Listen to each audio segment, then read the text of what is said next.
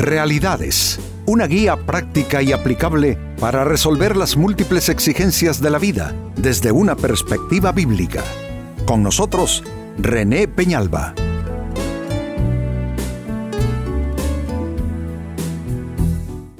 Amigos de Realidades, sean todos bienvenidos. Para esta ocasión nuestro tema y a manera de pregunta, ¿qué hacer con tu historia? Sucede que no procesamos bien todos los acontecimientos de nuestras vidas, los procesos, las experiencias buenas y malas, y al no hacer ese procesamiento correcto y debido, entonces el aprovechamiento de nuestras mismas experiencias no resulta tan bueno como pudiera ser. Y va corriendo el tiempo, sigue girando esa historia, las lecciones eh, que se sacan, me refiero a lecciones positivas, eh, son pocas, son pobres. Legado, no hay cómo ofrecer un legado a los que vienen tras, tras de nosotros, porque al no hacer ese proceso debido con nuestra historia, pues no hay mucho que ofrecer a los que vienen tras nosotros. Así es que este es nuestro tema. ¿Qué hacer con tu historia? Y mire lo que dice el libro de Deuteronomio capítulo 6 versos 20 y 21 alrededor de este tema. Dice, en el futuro tus hijos te preguntarán, ¿qué significan estas leyes, estos decretos y estas ordenanzas que el Señor nuestro Dios nos mandó obedecer? Entonces tú les dirás, nosotros éramos esclavos del faraón en la tierra de Egipto pero el Señor nos sacó de Egipto con su mano poderosa. Noten, amigos, cómo se está haciendo un proceso de legado, de aprendizaje, de consejo, de guía, de inspiración a los que vienen detrás. Si tus hijos te preguntan, pero ¿y estas costumbres que tú tienes, papá, mamá? ¿Y esto que nosotros hacemos aquí en la casa? Eh, ¿por, ¿Por qué oramos nosotros en la mesa? Eh, eh, ¿por qué? ¿De dónde sale que nosotros vamos a la iglesia? Tenemos amigos en el colegio, en la universidad, que eh, sus padres no van a la iglesia y ellos tampoco. ¿De dónde nacen estas costumbres? ¿Por qué leemos la Biblia? ¿Por qué oramos nosotros aquí en casa? ¿Por qué no mentimos como miente todo el mundo? ¿Por qué no decimos palabrotas como todo el mundo? ¿Por qué para alcanzar lo que buscamos no, no, no hacemos eh, engaños, mentiras, lo que otros hacen. ¿Se da cuenta? Los hijos, eh, si bien no nos van a hacer esta pregunta de manera directa, ellos sí se harán la pregunta en lo interior de sus personas. ¿Por qué papá es así? ¿Por qué mamá es así? ¿Por qué hacemos estas cosas? ¿Por qué me dicen esto mis padres? Entonces, vemos en el texto bíblico que lo que el padre y la madre debe hacer es relatarle su trasfondo. Ah, es que yo antes tenía esta clase de vida. Yo no crecí en el Evangelio, mis padres no conocieron de Dios. Entonces yo pasé por algunas experiencias negativas en mi vida y eso me llevó a cometer otros errores, otros pecados. Pero entonces comencé a oír de la palabra de Dios, fui a una iglesia, le entregué mi vida a Cristo. ¿Te das cuenta? Es hacer algo con tu historia. Y este pasaje perfectamente nos da la claridad, la muestra, el ejemplo de cómo nosotros debiéramos hacer con nuestra historia. Eh, creo que cuando la historia se procesa bien en la vida de cada individuo, de cada familia, eh, aún de cada nación, si esa historia se procesa bien y se le sacan las lecciones preciosas que, siempre las hay, entonces eso da la posibilidad, número uno, de no repetir errores y número dos, de ver redimida esa historia. Es decir, sin los mismos problemas, sin los mismos altibajos, sin las mismas caídas, sin los mismos fracasos. Así es que con este hermoso texto bíblico, entonces, que nos recuerda la importancia, amigos, de, hacer lo correcto con nuestra historia, pasemos a trabajar con la pregunta y con todo el tema. ¿Qué hacer con tu historia? Exactamente qué es lo que debes hacer. Atención a las siguientes claves y respuestas. En primer lugar, debes de dejar de luchar con tu historia. Nadie puede estar luchando con su historia. Al contrario, lo que tenemos que hacer, por bien o por mal que nos haya ido, tenemos que reconciliar con nuestra historia y aceptarla. Algunos de nosotros provenimos de hogares excelentes, eh, lindos hogares, eh, colmados de grandes recuerdos, hermosos recuerdos, pero no todos. Otros provienen de hogares disfuncionales, donde no había concordia, no había amor, no había afecto, habían solo castigos, regaños o indiferencia, habían niños que, crecieron en soledad, hijos de padres y de madres que apenas se hablaban entre sí también. Entonces, eh, como provenimos de distintos ambientes de familia, de historia, entonces es obvio que hay aspectos con los que mm, no nos sentimos del todo bien. Entonces, ¿qué pasa cuando nosotros no nos reconciliamos con nuestra historia? Cuando estamos en pugna, en lucha, en forcejeo con ella. Ah, hay resentimientos, hay amargura, hay inconformidad, hay desaliento, hay depresión. Entonces uno tiene que aceptar, bueno, todo mundo pasa cosas, yo no soy la excepción, está bien que me pasaron cosas muy malas, no solo en la infancia, también en la vida adulta, porque si hablamos de, de, traumatismos y de cosas que afectan el estado mental y anímico de las personas, también sus experiencias adultas hacen eso. Entonces, debes dejar de luchar con tu historia. Necesitas reconciliarte con tu historia. Y esa reconciliación comienza con aceptar. No una aceptación fatalista, pasiva, conformista, no, simplemente es que no lo puedes cambiar ya es historia pasada. Y como no lo puedes cambiar, entonces tienes que reconciliarte con ella. Si tienes que perdonar, perdonas.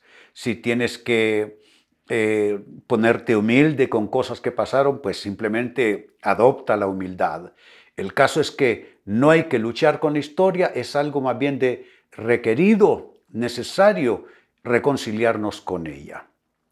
Como segunda clave y respuesta, ¿qué hacer con tu historia?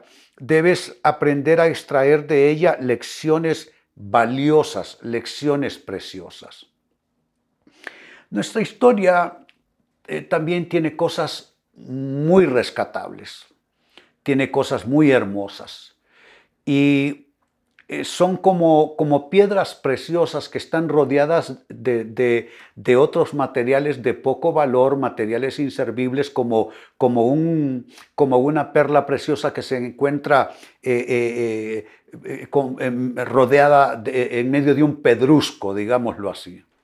Entonces hay que ir labrando el pedrusco hasta que vaya quedando la, la piedra preciosa sola a la vista. Eso significa trabajar uno un poco consigo mismo. Eh, no soy lo que fui. Lo que fui tiene un efecto sobre mi vida y sobre mi persona y mi historia, sí, pero tampoco voy a permitir que mis experiencias pasadas arruinen, estropeen y le quiten valor y validez a mi persona y a mi vida y a mi historia presente y futura.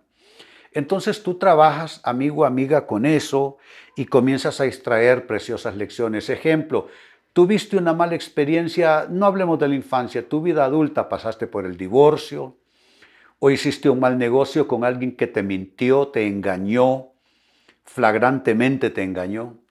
Entonces tú, eh, ¿cómo extraes lecciones? Bueno, es importante no correr a ligarse con personas que uno quizá no les ha conocido y no les ha visto todo lo que esas personas son, todo lo que hay detrás de esas personas. Siempre valdrá la pena entonces para mis futuras experiencias preguntarme, ¿quién es esta persona? ¿De dónde viene?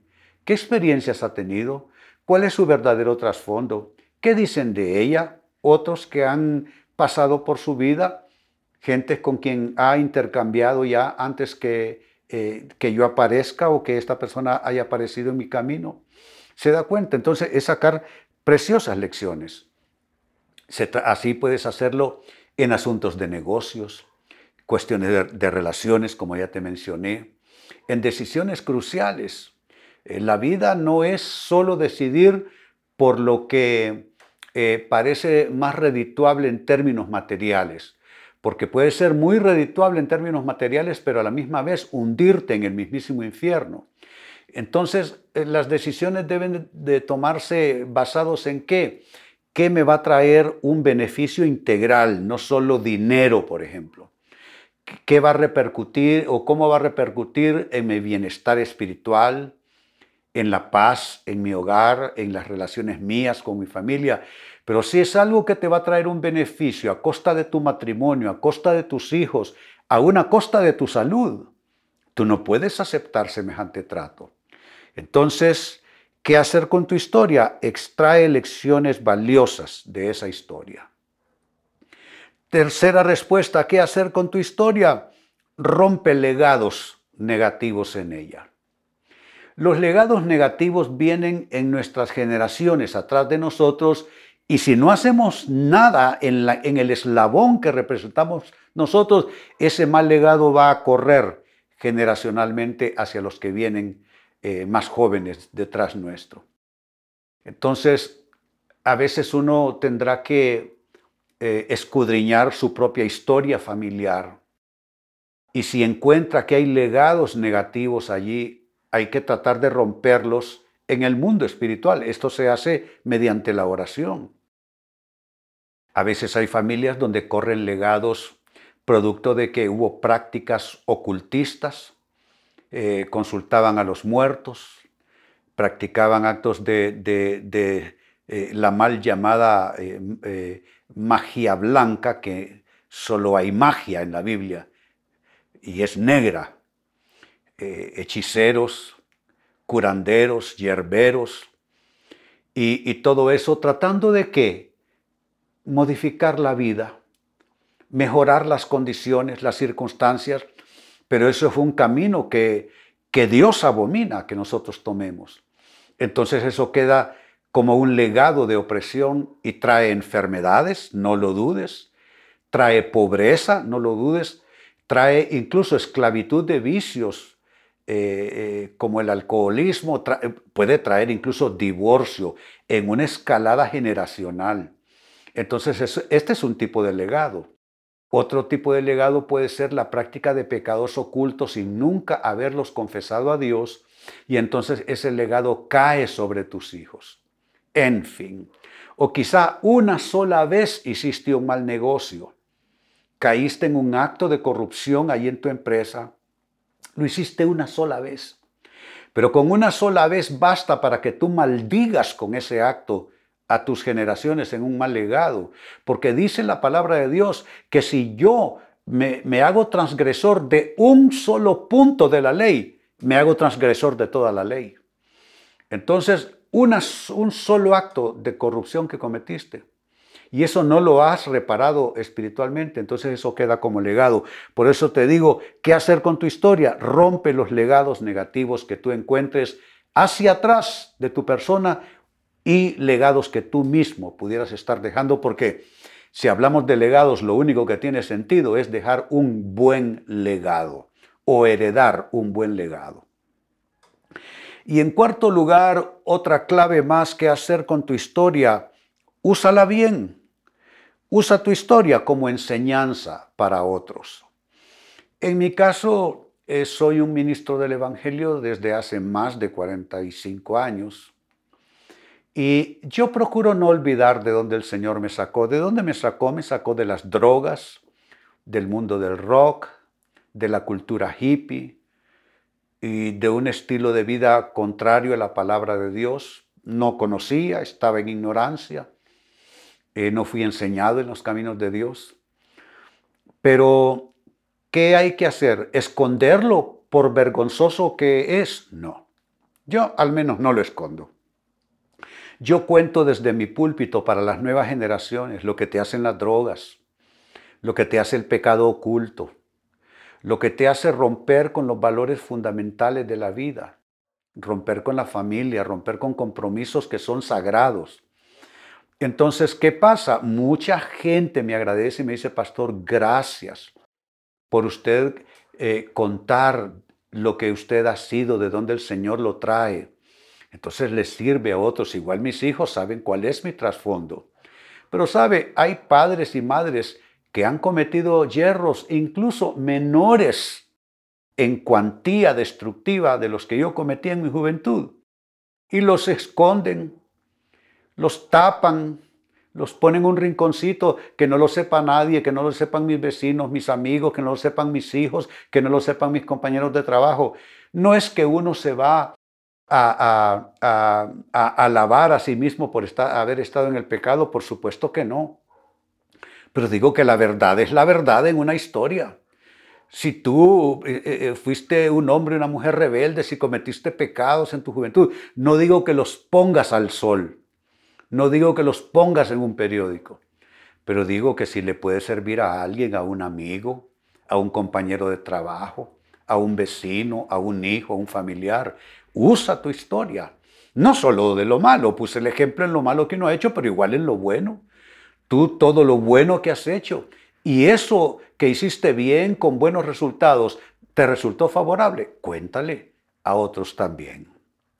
Entonces leíamos de Deuteronomio capítulo 6, versos 20 y 21. En el futuro tus hijos te preguntarán qué significan estas leyes, estos decretos y estas ordenanzas que el Señor nuestro Dios nos mandó obedecer. Entonces tú les dirás, nosotros éramos esclavos de Faraón en la tierra de Egipto, pero el Señor nos sacó de Egipto con su mano poderosa. Nos muestra qué hacer con nuestra historia. Y te he ofrecido cuatro claves sobre qué debes hacer con tu propia historia. Uno, no luchar con ella, reconciliarte con ella y aceptarla. Dos, extraer valiosas lecciones de tu historia. Tres, romper todo legado negativo en tu historia y cuatro, hacer buen uso de ella, es decir, utilizar tu historia como una enseñanza y como un consejo para otros. Amigos, con esto cierro el tema, de igual manera me despido. Y les recuerdo que nuestro enfoque de hoy ha sido titulado ¿Qué hacer con tu historia? Hemos presentado Realidades con René Peñalba. Puede escuchar y descargar este u otro programa en rene-penalba.com.